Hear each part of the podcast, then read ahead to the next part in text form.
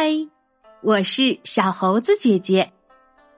今天我们来讲成语故事。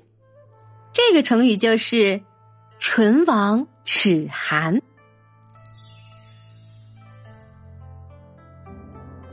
在公元前六百五十五年，晋国打算攻打虢国，但是他们两国中间隔着一个虞国。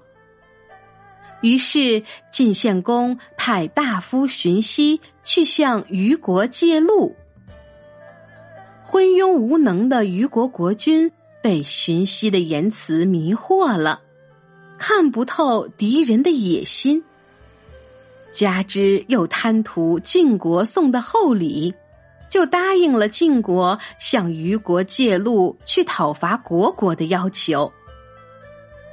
这时候，有一个叫公之奇的虞国大夫，他站出来极力的反对，规劝虞公说：“虢国是虞国的屏障，如果虢国被灭亡了，虞国也将随之灭亡。俗话说‘唇亡齿寒’，说的正是我们两国之间这种。”唇齿相依的关系。如果我们借路给晋国，势必会助长晋国的野心。国国灭亡了，那么虞国也就会跟着被灭掉。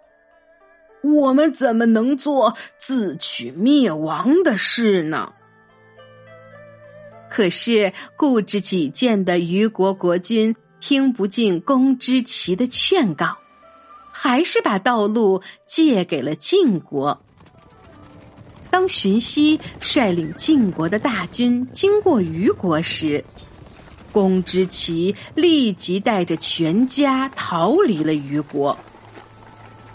他预言说：“虞国来不及举行年终的祭祀腊祭了。”晋国将在这次军事行动中一举消灭虞国。果然，这年冬天，晋国先消灭了虢国，然后又在得胜回国的途中背信弃义的灭掉了虞国，并且捉住了贪图享乐的虞国国君。